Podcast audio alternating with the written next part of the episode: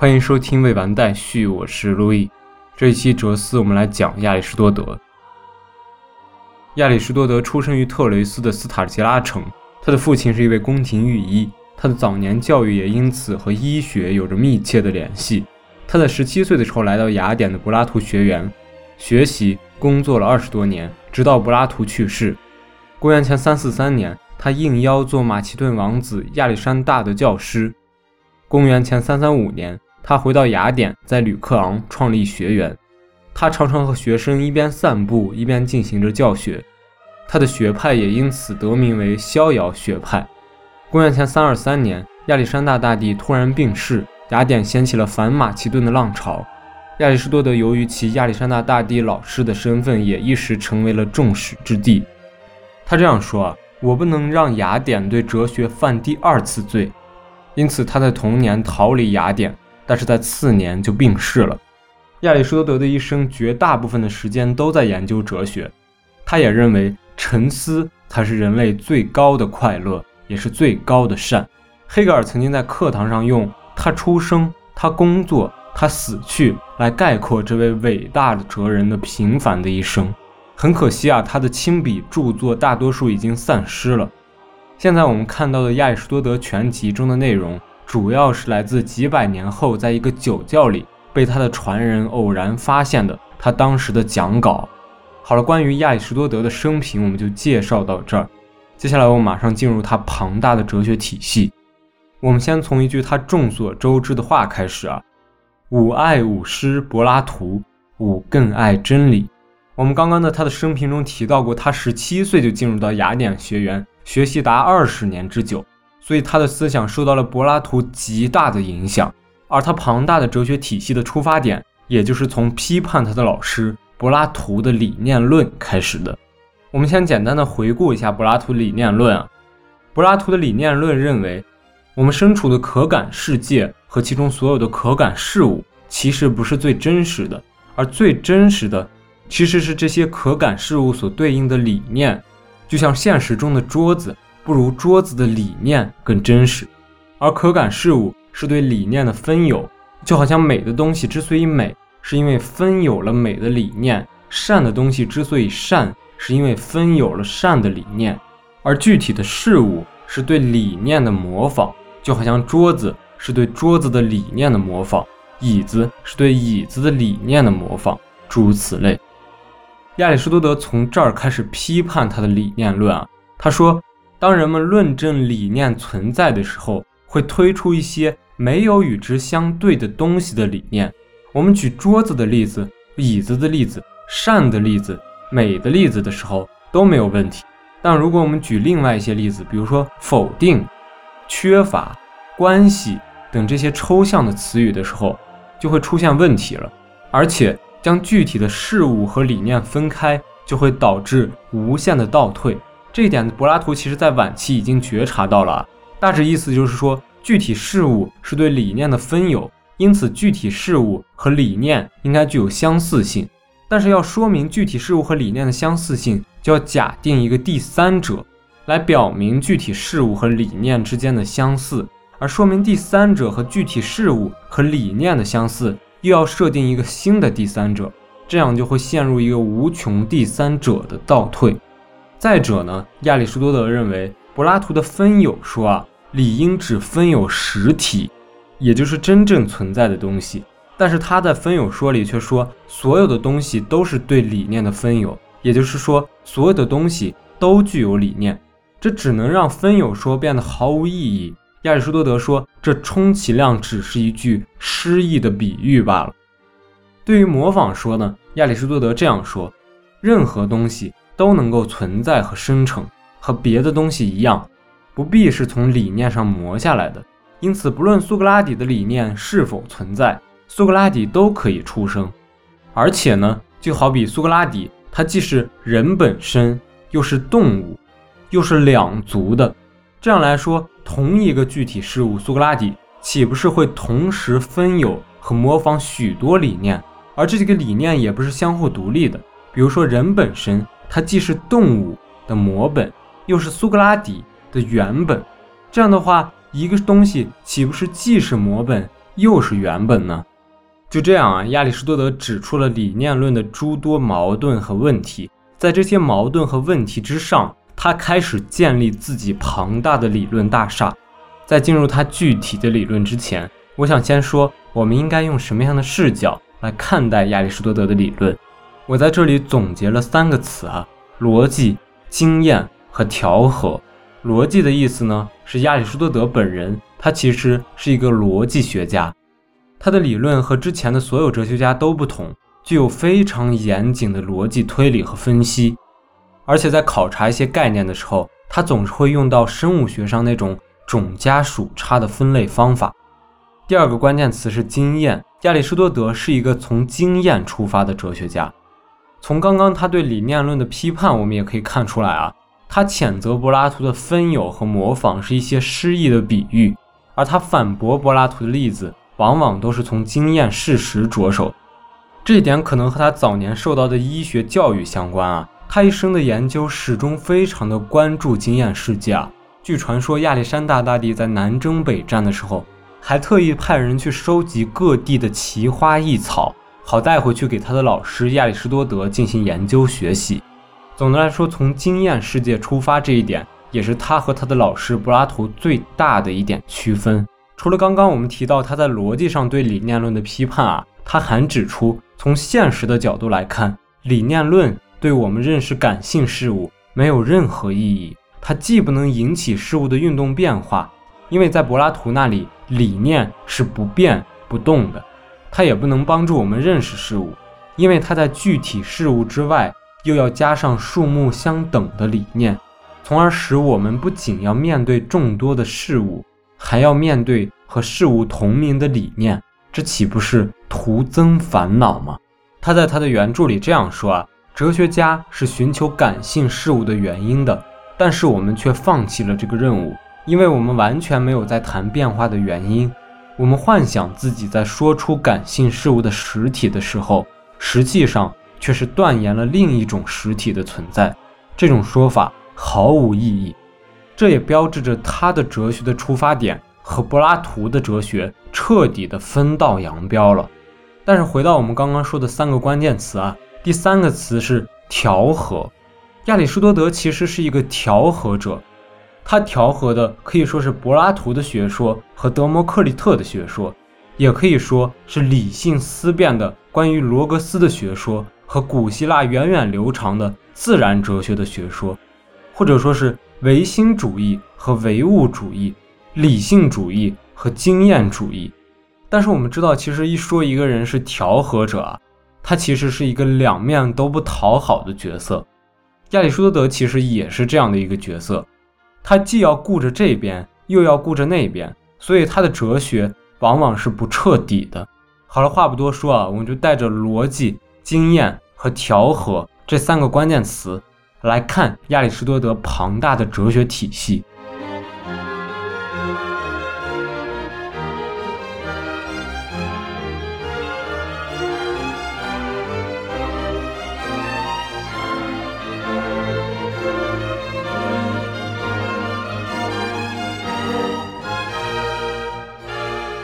亚里士多德的哲学体系完整而庞大，他把哲学分为理论科学，包括。形而上学或者第一哲学、物理学和逻辑学，实践科学包括有关个人实践的伦理学和有关公共实践的政治学，还有艺术，包括诗学。我们首先就来看他的形而上学。形而上学的英文是 metaphysics。我们知道 physics 其实是物理学的意思。metaphysics 如果从词根词源的角度来看，它的意思其实是在物理学之后，或者说高于物理学。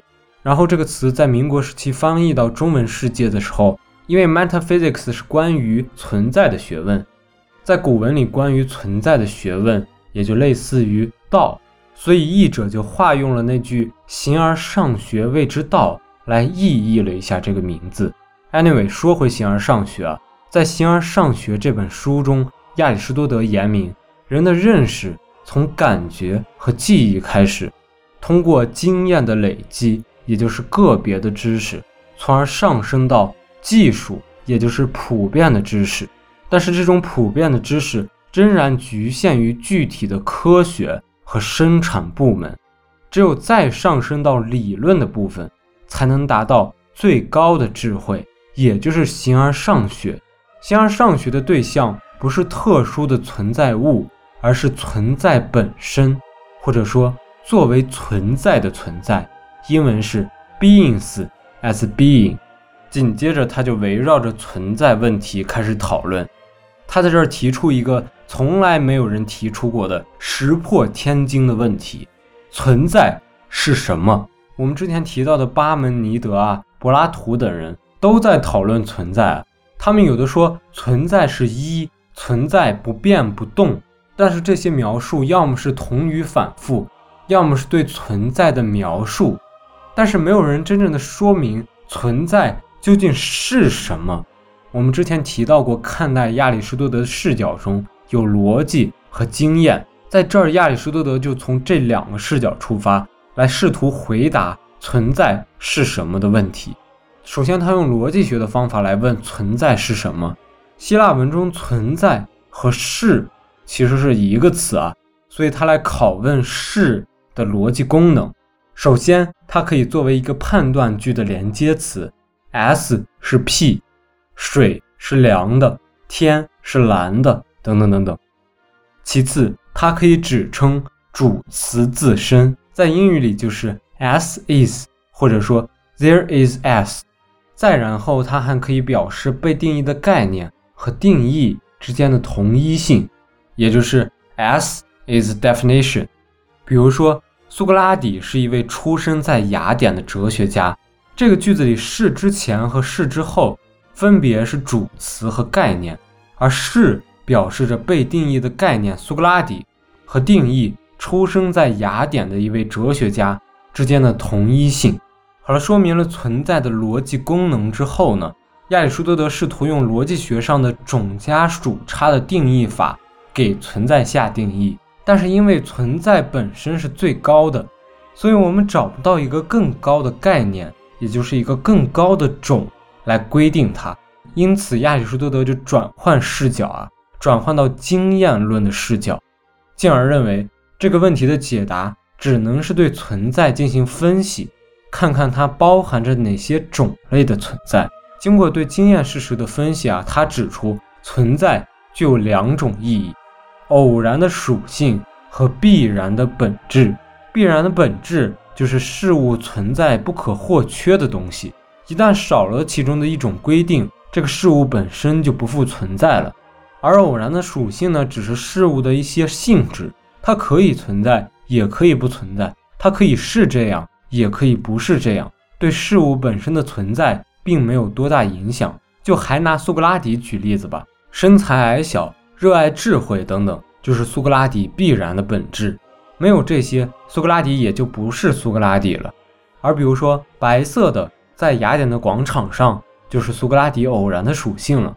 苏格拉底可以不在雅典的广场上，也可能因为日晒太久而皮肤变黑，但是这些都不影响苏格拉底是苏格拉底。显然，我们可以看出啊，这个必然的本质要比偶然的属性更接近存在本身啊。接着，他就把必然的本质换了一个词，叫范畴。他提出了他的十范畴表，作为客观事物存在的最高或者说最普遍的分类，也是思维的最基本的内容。这十范畴有实体、数量、性质、关系、地点、时间等等等等。这其中的第一个范畴实体啊，是最特殊的。一切范畴的存在都是由于和实体相联系才得以存在的。它们都不是独立的存在，只有实体是真正独立的存在，也就是作为存在的存在，beings as being。由此啊就引出了亚里士多德哲学中核心中的核心，也就是实体学说。他这样说啊，形而上学的一切问题，包括存在是什么的问题，全都归结或者甚至等同于实体是什么的问题。也就是研究实体的本性和基本原则的问题了。听到这儿，你可能有点点摸不着头脑啊！你会问，实体究竟是个啥呢？别着急啊，我们慢慢来说。在说实体是什么之前，也就是进入它的实体哲学之前，我想再回到一下它的逻辑学视角。在 S S P 这样的一个主谓结构的句子中，只有实体才能充当主词，其他的范畴作为谓词的时候，都是实体的属性。就比如说。苏格拉底是人这个判断句中，苏格拉底作为主词，也就是实体，而人只是苏格拉底的一个属性。我们可以说苏格拉底是人，却不可以说人是苏格拉底。所以说，实体和其他范畴之间的依存关系，在语言中也可以看出来。同样的，S 是 P 这个判断句中，S 在先，P 在后，也就意味着实体在定义上、认识顺序上。和时间上都是要优先于其他的范畴的。最后再小小的插一句啊，我们刚刚提到过若干次“本质”这个词，比如说偶然的属性和必然的本质。其实希腊文中啊是没有“本质”这个词的。我们之前所有提到有关于“本质”的地方，其实都是意义啊。它的那些地方的希腊文原文其实是直译过来就是“视其所视”。之所以翻译成本质呢，其实是从英译本中翻译过来的。关于视其所视的英文翻译有两种，一种是 substance，一种是 essence。关于视其所视，亚里士多德自己的解释是：所谓个体的视其所视，就是那就其自身而言的视和存在。好了，这一点就是简单的提及一下。接下来我们就进入亚里士多德哲学核心中的核心——实体哲学。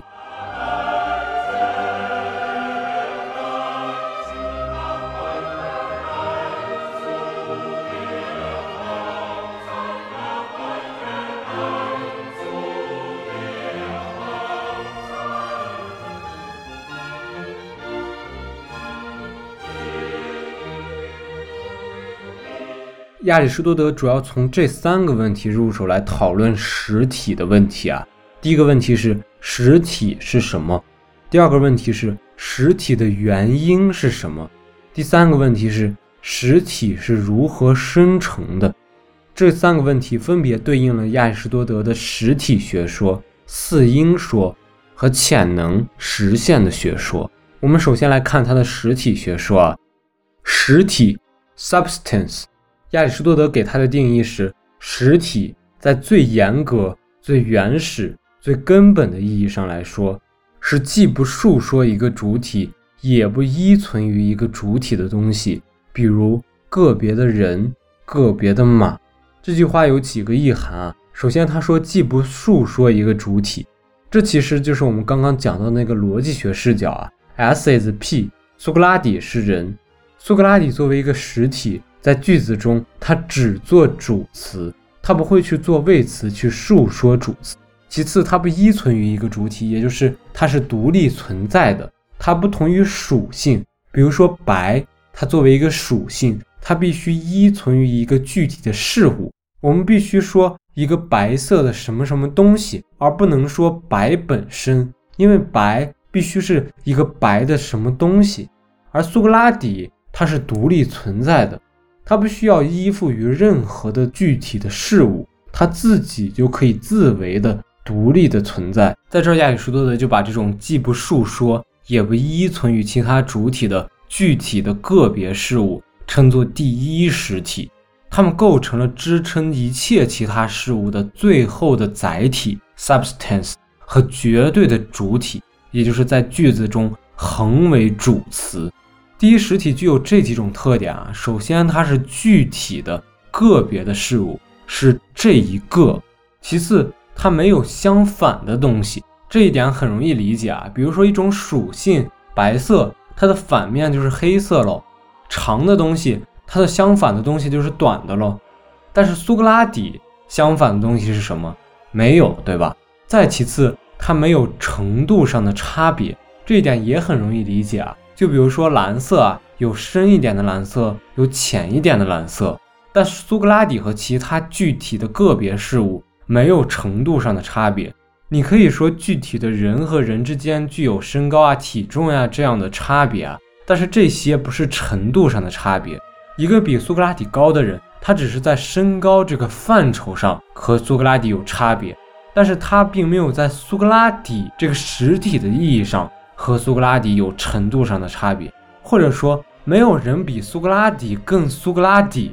这说法本身就有点荒谬，对吧？最后呢，就像刚刚所说的，第一实体在性质上可以有其对立面，也可以有程度上的差别，但是它在数目上是单一的，它本身是变中之不变，也就是那个支撑一切其他事物的最后的载体。说到这儿，其实很明显了。刚刚总结第一实体的几个特点的时候，我举到的例子都是日常语言中的例子。这也体现了亚里士多德作为逻辑学家那个逻辑学的进路，也就是在语言中去探讨哲学问题。而且呢，我觉得你肯定也听出不对劲儿了，因为他把具体的个别事物叫做第一实体啊，那言外之意就是肯定还有一个第二实体。事实上确实有啊，我们刚刚提到的三个关键词中的最后一个，亚里士多德是一个调和者，因为显然啊，第一实体的学说是和理念论。截然对立的理念论认为理念才是真正存在的，而第一实体的学说恰恰相反，认为具体的个别事物才是真正的存在。这样一来，亚里士多德就直接走到了柏拉图的对立面了。他作为一个理论的调和者，肯定不能这样啊！他马上就提出了第二实体的概念。第二实体就是逻辑上的种和属。他的原文里这样说啊，人们所说的第二实体是指作为属包含第一实体的东西，如苏格拉底包含在人这个属之中，而人又被包含在动物这个属之中。这个第二实体一提出来啊，柏拉图的理念也就变成了实体，因为理念作为概念和定义，可不就是逻辑上的种和属吗？虽然亚里士多德又着补了一句啊。他说：“尽管理念是第二实体啊，但是只有第一实体才是既不述说也不依存的。第二实体只具有不依存于一个主体这样的特点，因此第一实体比第二实体更是实体。但是这句着不其实于事无补啊。这个第二实体的提出，就是体现了亚里士多德折中和妥协的特性和柏拉图给他带来的深远的影响。”在这儿，其实他又部分的回到了柏拉图。他和柏拉图理念论的区别，仅仅在于柏拉图只把理念当作存在，而他把个别事物也当作存在。而且他着补的这一句说，第一实体比第二实体更是实体，和之前实体的特点说实体没有程度上的差别，其实是相悖的。当然，亚里士多德自己也知道他的这个第一实体和第二实体的学说是具有矛盾的。所以他后来在《形而上学》这本书的后半本又提出了四种实体的说法，哪四种呢？就是水、火、土、气等等单纯的物体及其混合物，事物存在的原因，构成事物的起规定和标志作用的内在部分和本质。它的原文是这样说的：或者是最终的主体或者载体，它永不对他物做述说；或者是某一独立的单个的存在。这就是个别事物的形状和形式。关于这个四种实体的学说，我们就说到这儿。我知道我肯定没说明白啊，不着急，我们先放一放。我们先来看第二个问题，也就是实体的原因是什么，来引出他的四因说。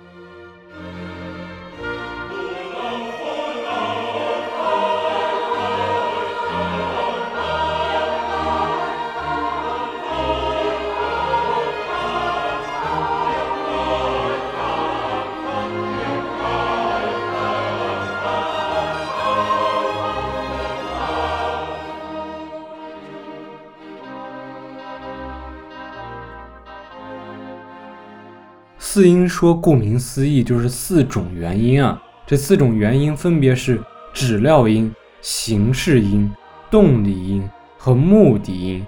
他先对前面的哲学家的思想进行分析和总结啊。米利都学派、埃菲斯学派和原子论者的思想，其实都是对事物的质料来进行说明，试图寻找出事物何以至此的原因。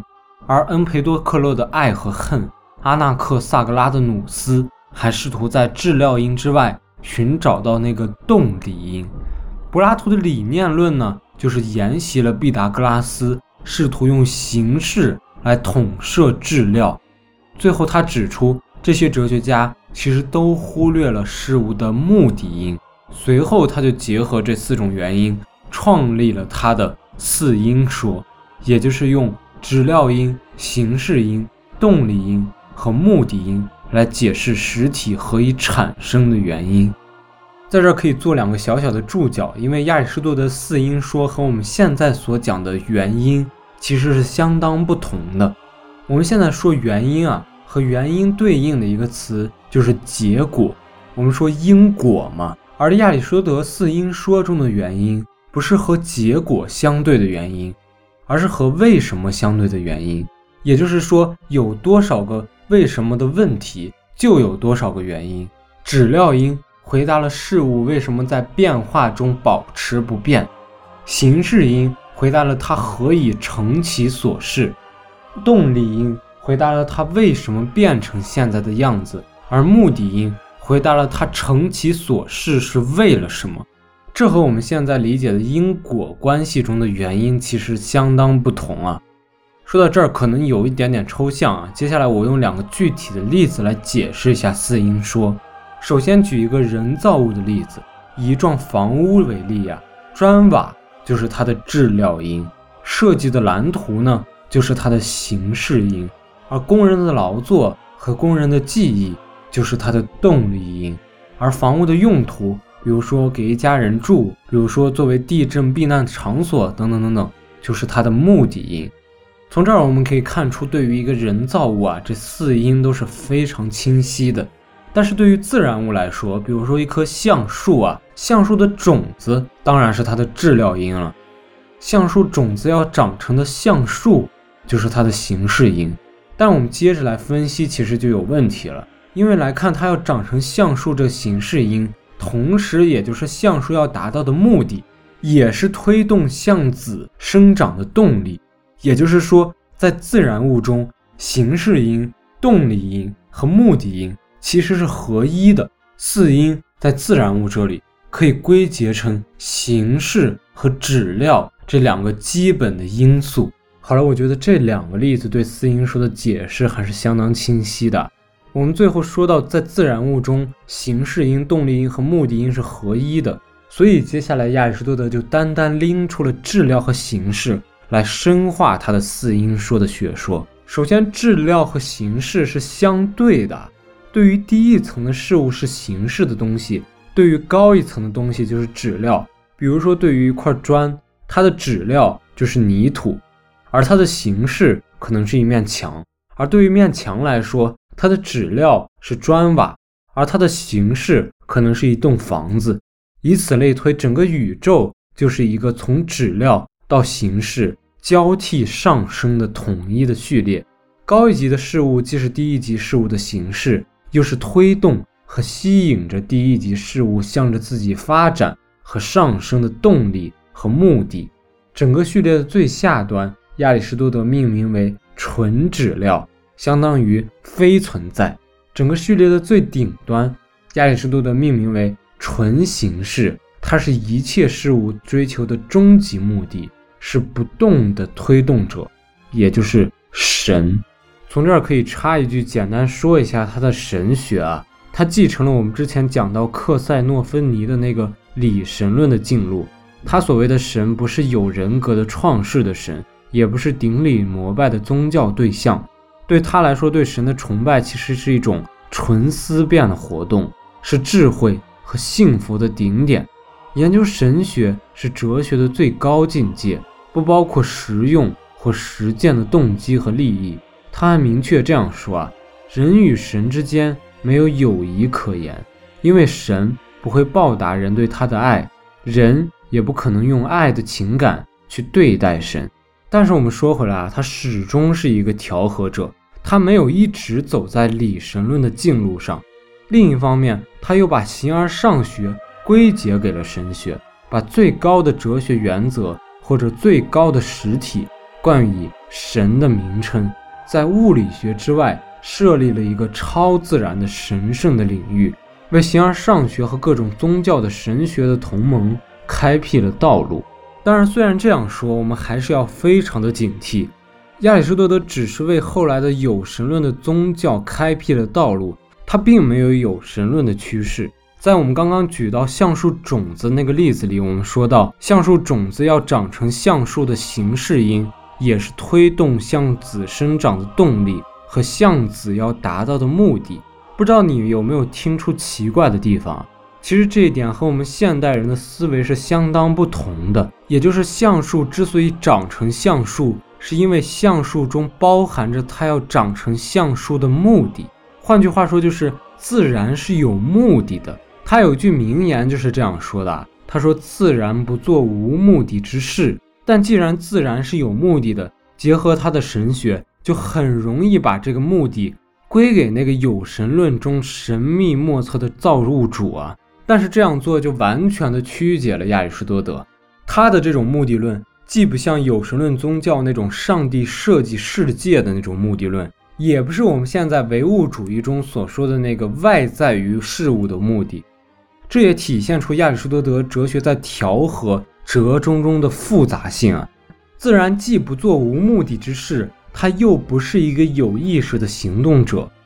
一个叫策勒尔的学者曾经这样来总结亚里士多德这种复杂的目的论或者神学观点，他说。这种观点既不是人类中心主义的，也不把世界归因为世界之外存在的创造者，他总是把目的看作内在于自然之中的。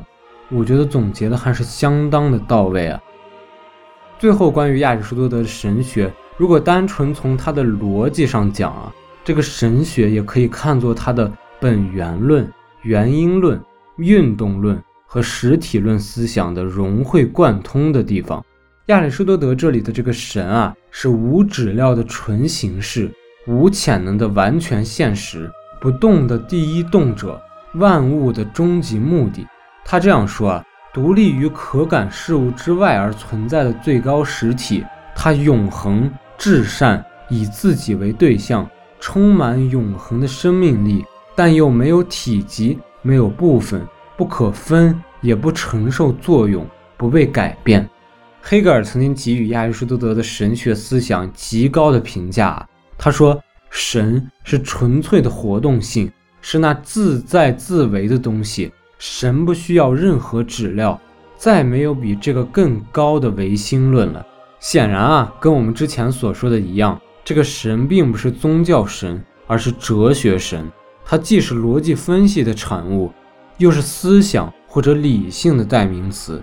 他接着说啊，亚里士多德在这里把思想本身推到了至高无上的地位，并以自身为对象进行活动，使主观和客观、思维和对象达到了真正的统一。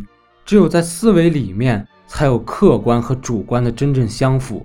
这就是亚里士多德哲学中的最高点。人们不能希望认识比这更深刻的东西了。好了，关于亚里士多德的神学，我们就说到这儿。我们再回来看亚里士多德的四因说。我们刚刚讲神学的时候提到亚里士多德的目的因，其实在现在比较难以理解啊。这一点其实还可以展开来说一下。我们先从一个例子开始。我们都知道神秘莫测的玛雅文明啊。我们假想自己身处在玛雅废墟中神秘莫测的建筑群中。我们仅可以通过现代技术来了解他们的质料因，比如说大理石；动力因，比如说玛雅人建的；形式因，比如说用作祭祀、用作坟墓。但是分析到这儿，玛雅文明对于我们依然是一个谜团。只有我们了解到他们为什么要在热带雨林里修建这么多建筑，也就是这些建筑的目的因，我们才可能真正的理解玛雅文明。从这个例子里就可以看出目的因的重要性啊。目的因本身也是亚里士多德特别重视的，他视之为他独特的发现。刚刚我们提到他那句名言啊：“自然不做无用之事。”他接着这句话来说啊：“自然是一种原因，一种为一个目的而活动的原因。这个目的就是质料对形式的追求，而这种追求。”来自于形式的吸引，形式给质料赋形，使自己在质料中成其所是。换句话说，形式本身就是目的，质料是被动的可能性，形式是主动的现实性。听到这儿，你可能又觉得太过抽象了。先别着急，我们马上就来看，在第三个问题，也就是实体是如何生成的问题的解答中，亚里士多德是如何具体的立足于他的目的论，来提出他的。潜能与现实的学说的，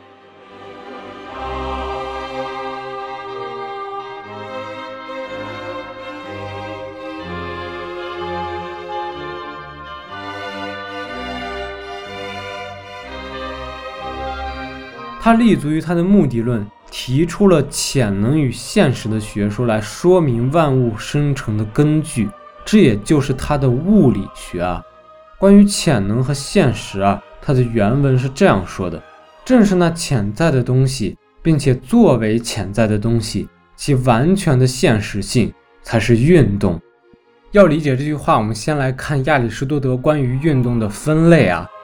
亚里士多德把运动啊分成三类：性质的，比如说物态变化，水变成气，水凝成冰；数量的，比如说生物的生长；位置的。也就最像我们现在物理学中的机械运动啊。接下来，我们就仔细的来看一下这第三类运动，也就是我们可能最熟悉的位置的运动。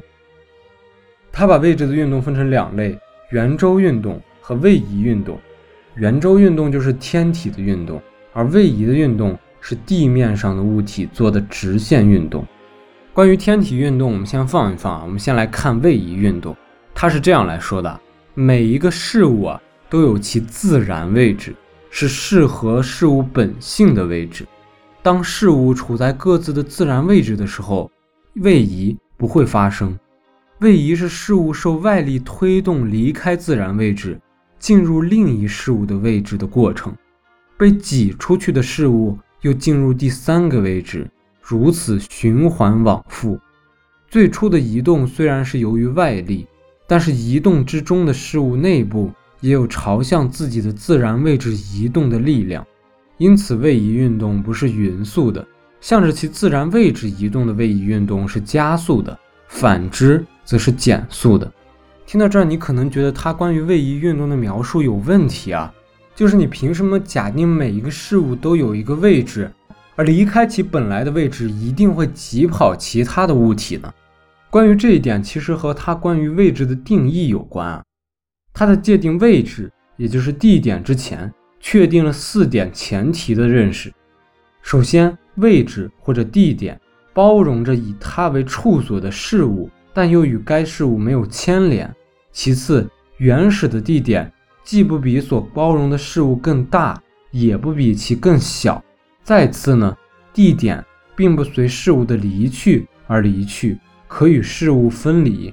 最后，地点有上下之分，每一事物都自然地趋向于各自固有的地点，并停留在那里。听到这儿，你可能会问：说了这么多，这个地点或者位置究竟是个啥呢？其实啊，它既不是形式，因为形式是事物自身的边界，地点则是包容着物体的边界，它又不是质料。因为质料既不同事物分离，也不包容事物，但是地点既同事物分离，又包容事物。它也不是容器，因为容器随它所包容的东西一起移动，地点却不随事物移动。因此呢，地点的定义只能是包容着物体的界限，也就是说，地点和所包容的物体体积相等，与物体最边缘的界限。同一，所以说，按照这种关于地点或者位置的界定啊，当每一个物体处在各自的地点的时候，移动是不可能发生的。移动一旦发生，就是事物之间交换地点所引起的。好了，关于位移运动我们就说明白了。接下来我们回过头看圆周运动啊，和位移运动相对应啊，亚里士多德认为只有圆周运动才是匀速的。圆周上没有我们刚刚说的那个地点或者位置那个上下左右的区分，因此做圆周运动的物体不会朝向或偏离其自然的位置，所以它是匀速的。接着，它划分了两个世界啊，地球的位置叫月下世界，天体所处的位置叫月上世界。月下世界的水、火、土、气和它们构成的混合物。朝向或偏离自己的自然位置的移动，就是我们刚刚所说的位移运动。它们所构成的事物也依其本性做断续的、暂时的直线运动，它们因此是可朽的。而月上世界呢，充满了一种它命名为以太的第五种元素。以太做匀速圆周运动，因此宇宙和天体都是球形的。天体的运动是连续的、永恒的，天体也因此是不朽的。这一块描述其实有点像前面自然哲学家那种宇宙生成论啊。亚里士多德的宇宙是一个没有真空的球体，他有句名言是这样说的：“自然害怕真空。”从这儿其实也可以勾连到我们之前讲到他的神学啊，因为圆周运动虽然是永恒的，但是也是开始于静止的。因此，它也需要一个最早的推动者，这个推动者就是那个不动的动者，也就是神了。好了，这就是亚里士多德关于运动的分类。我们再回到那句话，正是那潜在的东西，并且作为潜在的东西，其完全的现实性才是运动。我们现在已经知道什么是亚里士多德意义下的运动了啊。接下来我们来看什么是潜在，什么是现实。要理解潜在和现实，我们先从他早期的一个叫三本源的学说开始。三本源顾名思义是一个关于事物本源的学说，也就是一种自然哲学。它总结了以前的自然哲学，归纳得出事物的本源啊，其实有三个：形式、缺乏和质料。质料是运动的载体，它在运动中保持不变；形式。决定运动的事物所处的状态，缺乏则决定运动所朝向的状态。可以这样说，缺乏本身啊也是一种形式，也就是事物应该有但尚未有的形式。一旦事物拥有它所缺乏的形式，它便完成了从一个形式向另一个形式的在不变的载体，也就是质料的基础上的变化，也就是。完成了一个运动的过程，这样说可能又有点抽象啊。我们举一个水蒸发成气的例子好了，水蒸发成气就属于刚刚运动的划分中性质变化的运动。而水蒸发成气的过程中，水的形式是冷，缺乏热。当它的形式变成热的时候，水就变成气了。反过来，气变成水也是一样，气的形式是热，它缺乏冷。当它的形式转化成冷的时候，气也就变成水了。在整个水变气、气变水的过程中，它其中的质料，也就是载体，保持不变。这就是它早期的三本源的说法。而别忘了，我们要探究的是潜能和实现啊。潜能和实现的学说可以看作它的三本源的学说的发展，又被称作两本质说。两本质就是潜能和实现嘛。潜能就相当于三本源中的缺乏，是应该有但还没有实现的形式；实现就是已经具有的形式。从潜能到实现，就是从缺乏的形式转变成实际已经具有的形式。关于这个学说，可以做两个小小的注脚啊。首先，潜能的实现或者说潜能的现实化是暂时性的。一个潜能的形式被实现以后，另一个潜能的形式马上就出现，由此也就构成了运动的连续性。还有一点可以说的是，想必你也注意到了，之前是三本源，现在是两本质，缺了一个啥呢？就是质料了。但是质料在两本质说中并没有消失啊。我们在三本原说中提到过，质料是运动的载体啊，它在运动中保持不变。那放在两本质说中，质料其实依然存在。质料就是一个不能被实现、不能被现实化的潜能。是那个变中之不变。听到这儿，你可能会说，这个三本源学说和这个两本质学说说的好像其实是一个东西，对吧？但其实不尽然啊，这两者之间有一点点微妙的差别。差别就在于这两个，一个是逻辑分析的结果，一个是经验观察的结果。三本源学说可以看作一个从四因说出发，完全基于逻辑推理出来的一套自然哲学。但是两本质说呢？亚里士多德原文是这样说的：两本质说可以通过归纳，从特殊的事例看出来，用不着去寻找每一样东西的定义，只需要把握其中类似之处就够了。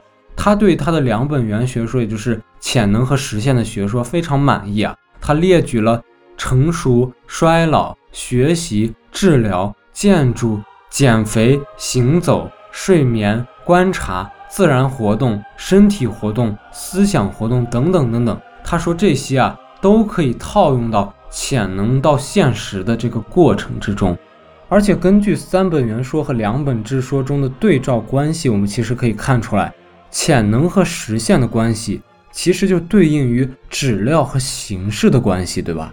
当质料未获得形式的时候，它就是那个处在潜在状态的事物。只有当它获得了确定的形式，它才能成为现实。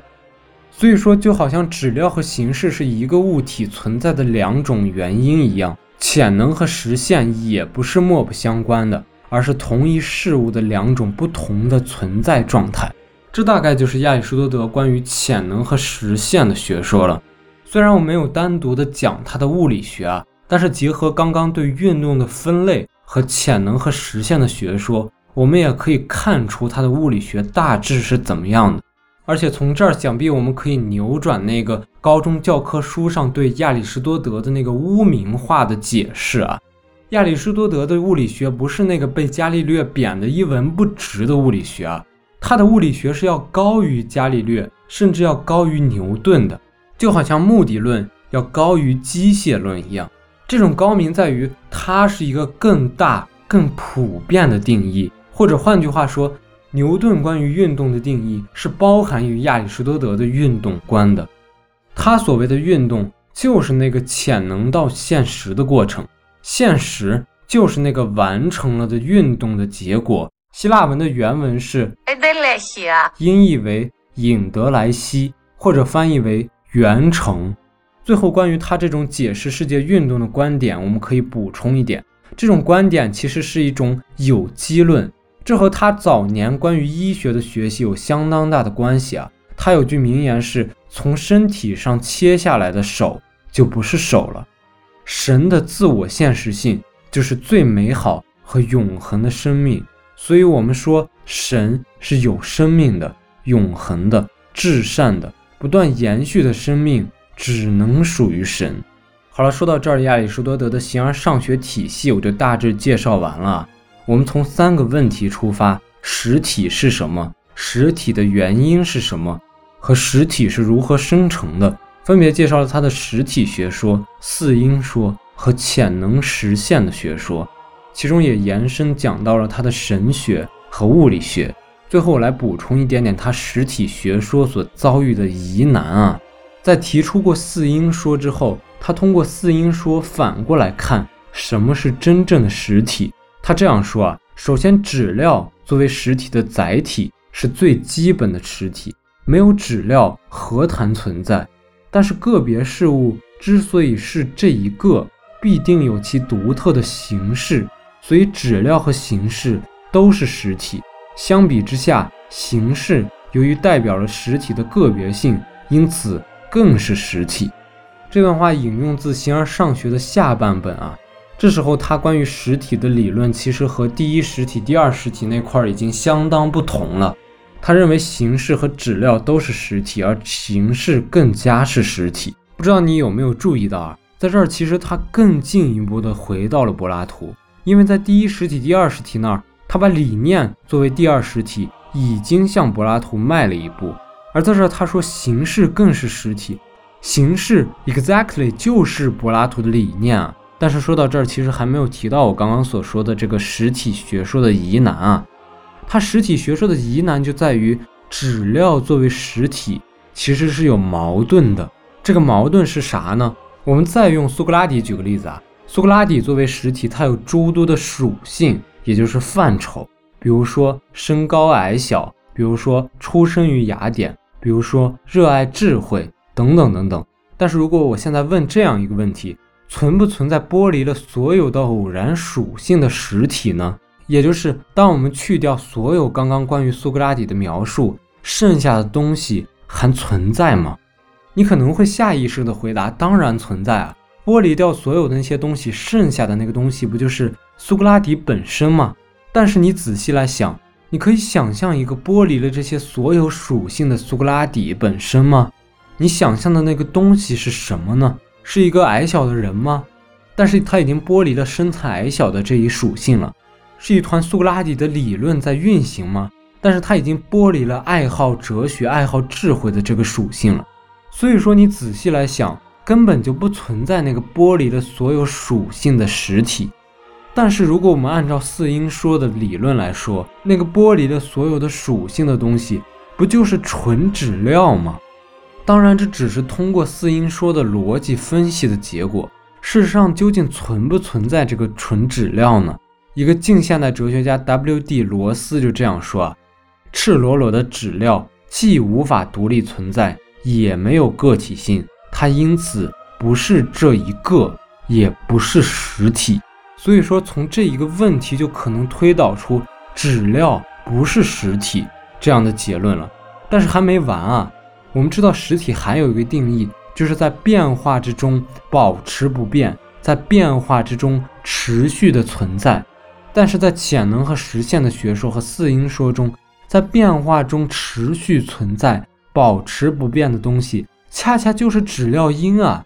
所以说，按照这条实体的定义，质料又必须是实体了。这就是亚里士多德实体学说遭遇的巨大的疑难。这也让后面所有处理他思想的哲学家陷入了巨大的麻烦之中。关于亚里士多德实体学说，其实还有一个地方有争议。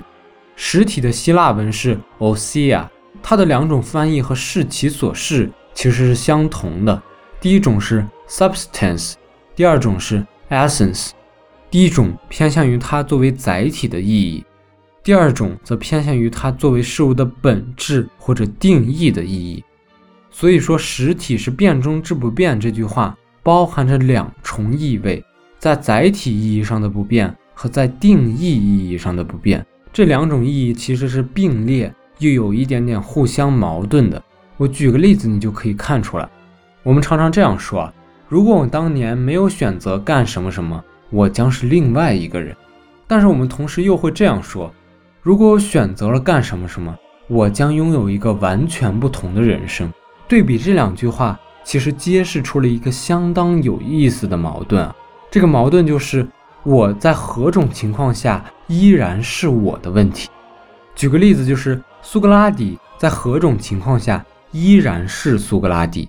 比如说，苏格拉底如果没有出生于雅典，而是出生于马其顿，他还是苏格拉底吗？比如说，苏格拉底如果当时没有放弃逃跑，坦然赴死，他还是苏格拉底吗？比如说，他没有一年四季披着大氅在雅典的广场上和人讨论哲学，他还是苏格拉底吗？又比如说，如果他不是一个白人，而是一个黑人，他还是苏格拉底吗？对于这些问题，想必每一个人都有不同的看法。但是有一点可能是没有争议的，就是热爱智慧、热爱哲学这一点。我们可以说，苏格拉底如果出生于马其顿，是一个黑人。没有一年四季在广场上和人讨论哲学，但他依然是苏格拉底。但是如果少了热爱哲学、热爱智慧这一点，可能苏格拉底就真的不再是苏格拉底了。因为爱哲学、爱智慧是苏格拉底一生中最重要的事情，也是他一生中真正视其所视的事情。也可以举一个张志伟老师经常举的关于姚明的例子。我们说姚明有很多的性质，比如说身高二米二六，在 NBA 打过球，口才很好，等等等等。但如果有一天他患了失语症，不能再说话了，他仍然是姚明。他慢慢变老变驼背，身高没有二米二六了，但是他仍然是姚明。但是如果去掉篮球运动员这一条，他可能就真正的不再是姚明了。篮球运动员之于姚明，就好像哲学家之于苏格拉底，是他们最本质的定义，也是他们最重要的所示。说到这儿，亚里士多德的实体哲学被赋予了一种伦理学的色彩，也就是个体事物的本质就是个体事物在其自然生成和变化过程中所实现出来的自然本性。这也是我们每个人都可以问自己的一个问题：我的自然本性是什么？我如何视其所视？我如何成其所是？我该如何定义？我的一生，好了，扯得有点远了。关于亚里士多德的形而上学体系，我大致在这儿就说完了。接下来我们来看他的认识论，或者说灵魂学说。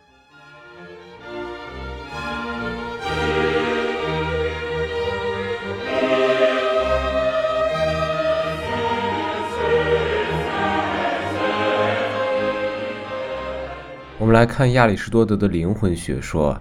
在亚里士多德那里，生命是靠自身摄取营养和生灭变化的一个运动的过程，而灵魂就是潜在的拥有生命的自然形体的一个形式。它在身体的内部推动生命的活动，是身体生灭和运动的自因和内因。和柏拉图不一样啊，亚里士多德的这个灵魂不是一个独立运动的实体。它必须依存于身体，而且不与身体分离。它和身体之间有着一种不可被归结为实体之间的外在关系的一种内在的必然的连接。我们说亚里士多德的方法是逻辑学方法，他在这儿又给灵魂进行了分类。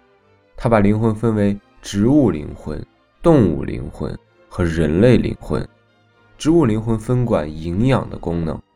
比如说消化、繁殖等等，动物灵魂也被叫做感性灵魂，它的功能是感觉、欲望、行动；人类灵魂也被称作理性灵魂，它的功能是理论理性，也就是想象、抽象和实践理性，也就是思考、选择。这种分类依然是按照它的种加属差的方法分的。他们按照种属的顺序进行排列，从植物灵魂到人类灵魂的顺序也是一个种属的顺序。植物灵魂就是那个最普遍的种，动物灵魂是植物灵魂的属，由植物灵魂的定义，也就是种，和动物灵魂区别于植物灵魂自身的特性，也就是属差而定义。以此类推，人类灵魂就是动物灵魂的属。由动物灵魂的定义，也就是种，和人类灵魂的特性，也就是属差而定义。对灵魂进行分类以后，亚里士多德就开始谈我们如何认识这个可感世界的认识论。对于感觉，他是这样说的：感觉从一般和全部意义上来说，应被理解为一种撇开质料而接受可感形式的能力。他认为啊。人的感性灵魂，也就是行使感觉、欲望、行动的动物灵魂，就像蜡块一样，感觉就是外物印在蜡块上的印记，认识的顺序就是从感觉经过记忆和经验而上升到科学技术和哲学的认识，哲学的认识就是智慧，是具有普遍性的一般性的原理和原因。在这儿，他其实已经接近了那种，凡是在理智中的，无不先在感觉之中的经验论的基本原则。但同时，作为一个理论的调和者啊，他反过来又这样说：就好像蜡块只会接纳印记，而撇开印下印记的图章一样，感性灵魂也会撇开事物的质料，而只接纳其可感的形式。这种认识不能把握其实质。更不能使我们认识到事物的本质。关于他刚刚描述的这个感性灵魂的认识能力，其实有点像我们之前讲过恩培多克勒的同类相知说啊。感官在亚里士多德这里就对应着可感的事物，而感官产生的感受就对应着可感事物的形式。注意，在这儿说的这个形式和四音说那边的那个形式音没有任何的关系啊，它只是事物的可感形式。而在四音说那边提到的那个形式是不能靠感官或者感觉来认识的，它只是理智的对象。关于可感形式，亚里士多德在这儿列举了两个词啊，扁鼻状，就是像扁扁的鼻子一样的形状，和凹面。这两个词看上去都可做谓词去修饰一个实体的属性啊，但是扁鼻状这个词之所以能被理解，还要依赖鼻子的可感形式，而凹面相比来说则更加的普遍。这种类比就好像可感形式和普遍概念之间的区分。在另一段叙述里，他还给可感形式下了一个定义啊，他说可感形式是被感觉所接受。被想象所驻留，想象介乎于感觉和理智之间，恢复和重现过去的印象，整理、归纳、安排，产生出一些从未有过的印象。这些印象和过去那些印象共同构成了可感形式。总的来说，如果套用形而上学中关于潜在和现实的术语，亚里士多德的认识论可以总结为这样一句话。感觉在尚未被外在事物刺激的时候，是一种潜在的认识能力。只有内在的、包含着普遍概念的理性灵魂的思维活动，才是现实的认识。而科学的第一原理、基本概念，都是潜在于理性灵魂之中的。只有通过感觉经验的刺激，才可被理性直观到。因此，普遍的知识，究其根本，是鲜艳。在这一段中，我们可以看出，为了调和，他又走到了经验论的对面。好了，关于亚里士多德的认识论，我们就介绍到这儿。接下来，我们来看他的逻辑学。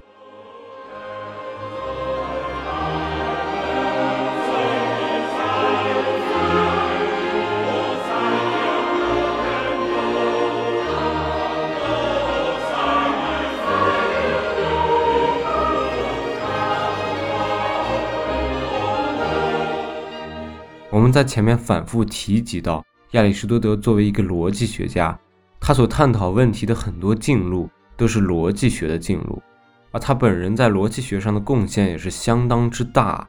他创建了范畴表和位次表，提出了逻辑思维的三大规律，也就是同一律、矛盾律和排中律，还确定了判断的定义和分类。制定了演绎三段论推理的主要格式和规则，并且说明了演绎和归纳的关系。总的来说，他可以被认为是传统的形式逻辑的奠基人。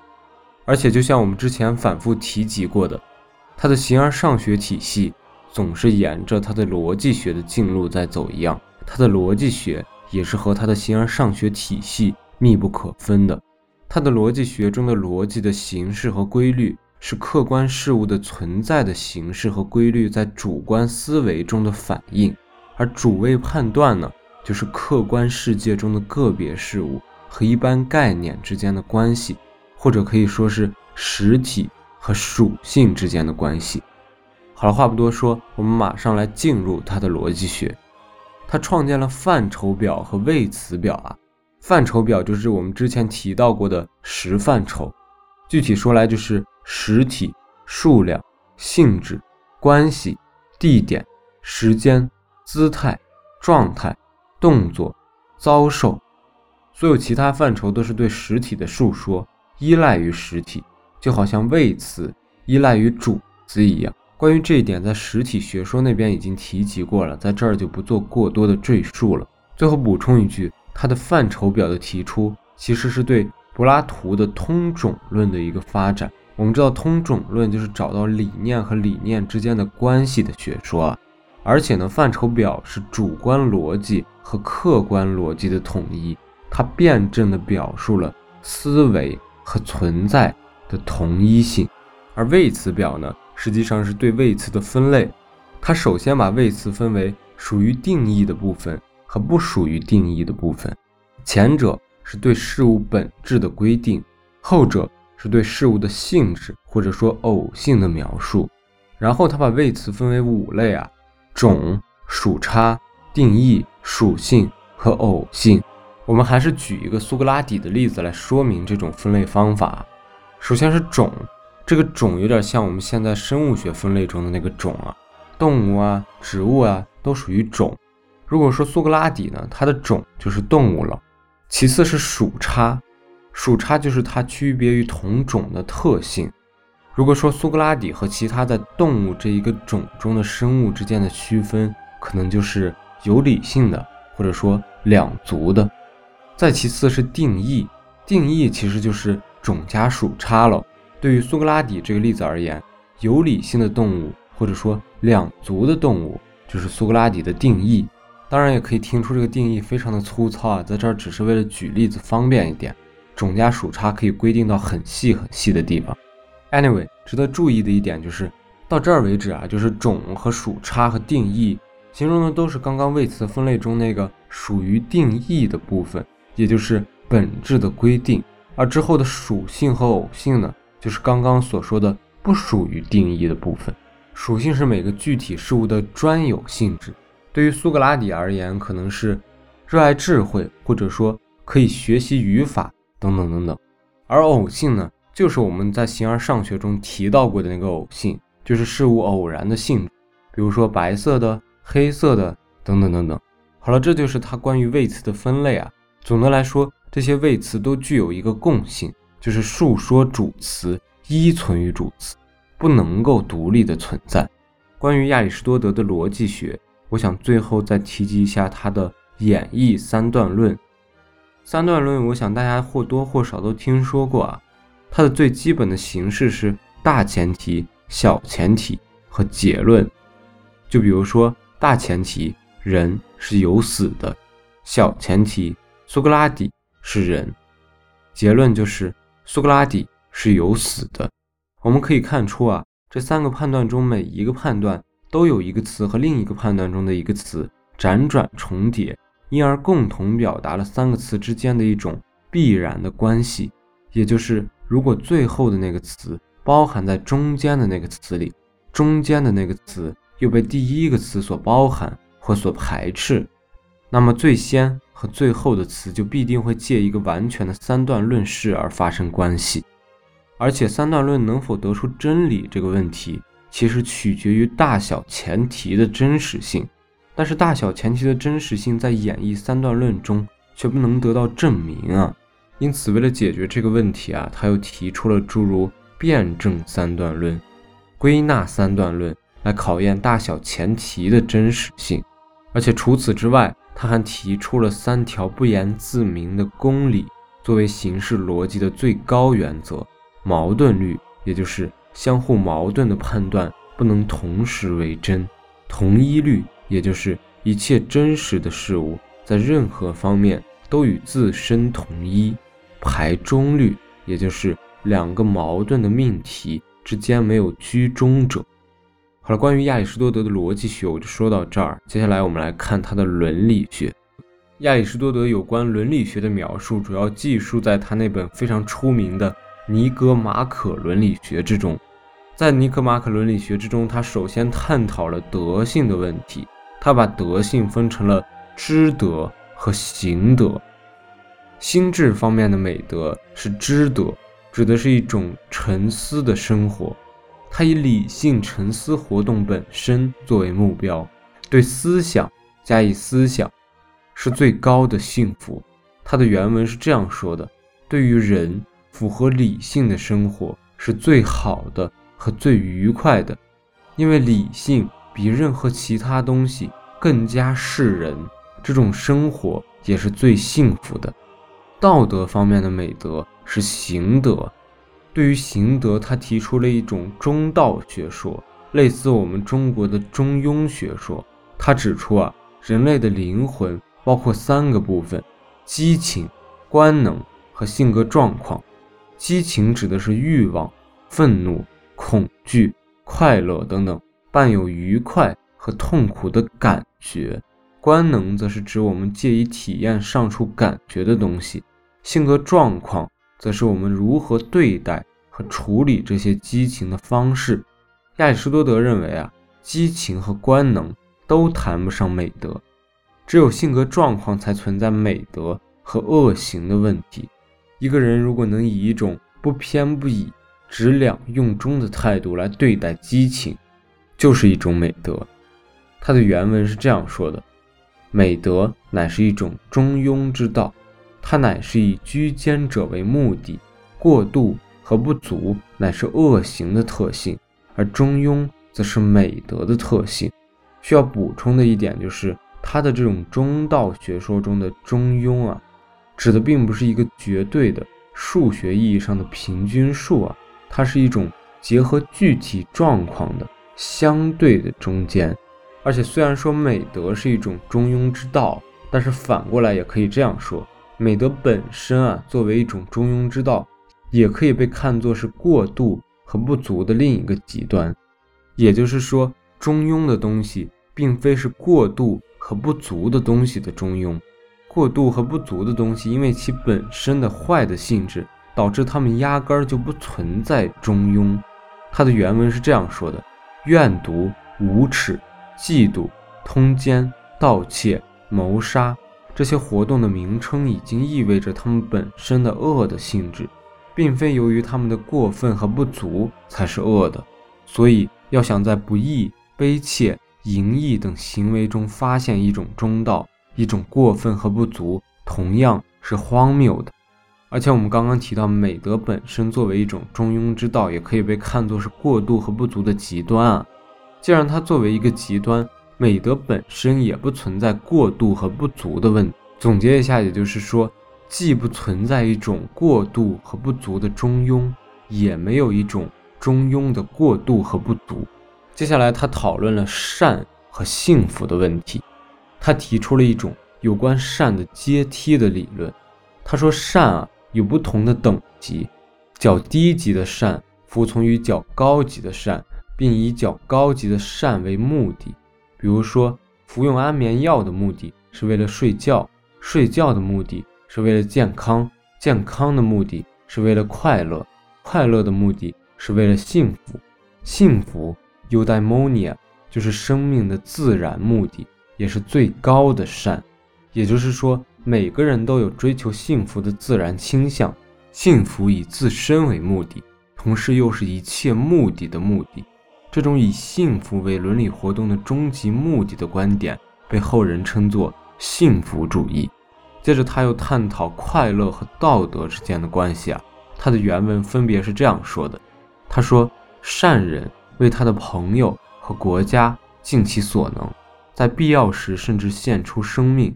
他抛弃财富、名誉和人们普遍争夺的利益，保持着自身的高尚。他宁可要短暂的、强烈的快乐，也不要长期的、平和的快乐。宁可高尚的生活一年，也不愿庸庸碌碌生活多年。但是反过来，他又这样说：只有神才是不需要任何外来好处。只通过自身本性的完善，才能够得到幸福的存在。人类只有借助一些外来的好处，才能实现自身的德性。这显然是一种快乐和道德之间的调和啊！不知道你还记不记得，在苏格拉底那期，我们提到过苏格拉底在伦理学上的一个观点，叫“无人有意作恶”。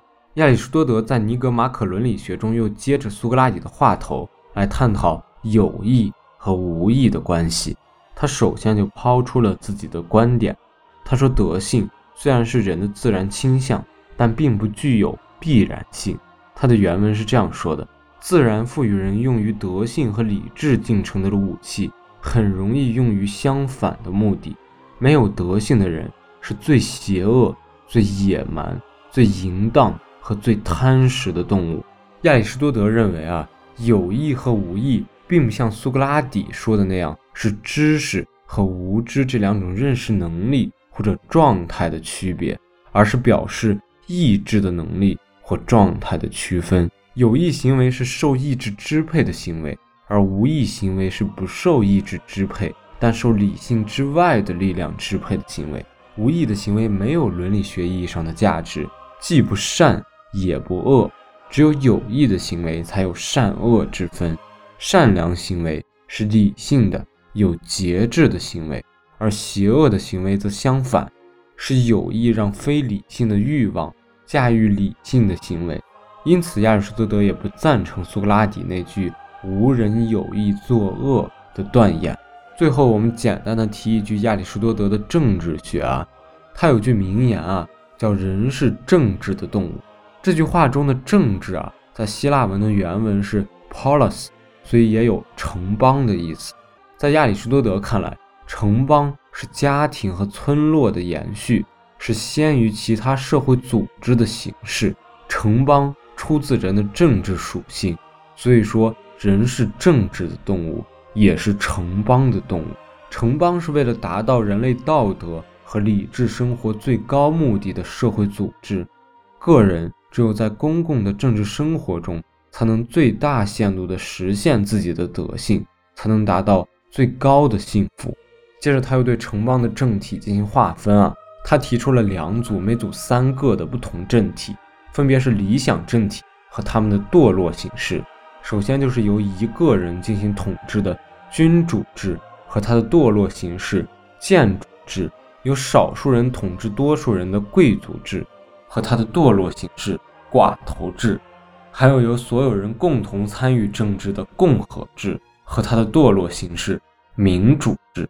我们上次讲到柏拉图的时候，曾经提到他哲人王的政治学说啊。在亚里士多德的政体分类里，柏拉图肯定最喜欢的是那个君主制。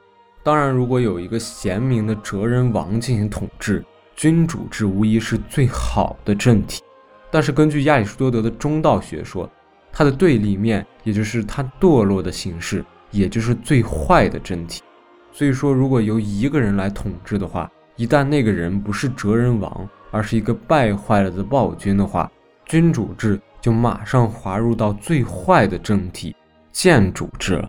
而亚里士多德作为一个调和者，作为一个中道学说的提出者，他最喜欢的则是共和制，因为共和制由全体公民共同执政啊，而全体公民中的大多数就是中产阶级，也最接近他中道学说中所倡导的那种中庸的观点。而且换一个角度讲，即使共和制。堕落成民主制，它也是所有坏政体中最不坏的那个政体。好了，关于亚里士多德的政治学，我们就简单提一句。到这里，亚里士多德的全部哲学体系我已经介绍完了。亚里士多德确实是古希腊哲学乃至整个希腊文化的集大成者啊！他不仅总结了以前所有哲学家的思想，并且澄清了他们的混乱，而且把自然哲学。和第一哲学，也就是形而上学、知识论紧密地结合在一起，从而代表了希腊哲学的顶尖水平。他不仅是哲学的大师，还是逻辑学、心理学、生物学、伦理学、政治学等多个学科领域的奠基者和重要的创始人。他以其在思想史上建立的不朽的丰碑，赢得了人们由衷的崇敬和赞叹。黑格尔说他是。最多才、最渊博、最深刻的科学天才之一，马克思称他为古代最伟大的思想家。但是亚里士多德哲学在后世的流传其实是相当的曲折。我们在生平介绍的时候提到，他在雅典的吕克昂创办了一座学园。在他死后，尽管那座学园一直存在，但是从第一代继承者开始。人们的兴趣就主要集中到某些具体的学科领域，比如说植物学啊、动物学啊、逻辑学啊、修辞学等等。哲学的色彩已经淡化了，而且他的手稿啊历经劫难，损失非常之大，直到三百年之后才被他的传人安德罗尼科所发现。而在学院之外，他的哲学的遭遇更加曲折。整个晚期希腊和罗马时期，影响哲学发展的。主要是柏拉图，一直到了中世纪的教父哲学和早期的经验哲学，也是以柏拉图的哲学作为理论基础。一直到十三世纪，著名的经验哲学家托马斯·阿奎那重建基督教神学体系的时候，才把亚里士多德的哲学重新放在了正统的位置。他的哲学才从此从异端邪说变成了中世纪哲学的最高权威。但是正因为如此啊。他理所当然地变成了近代哲学家批判经验哲学的替罪羊，直到十八世纪以后啊，人们才逐渐心平气和的、理智的、公正的评判亚里士多德的哲学。从古希腊哲学发展的脉络来看啊，亚里士多德的哲学是对一直处在对立状态之中的希腊经验性的自然哲学和理性思辨的罗格斯的学问两者的综合。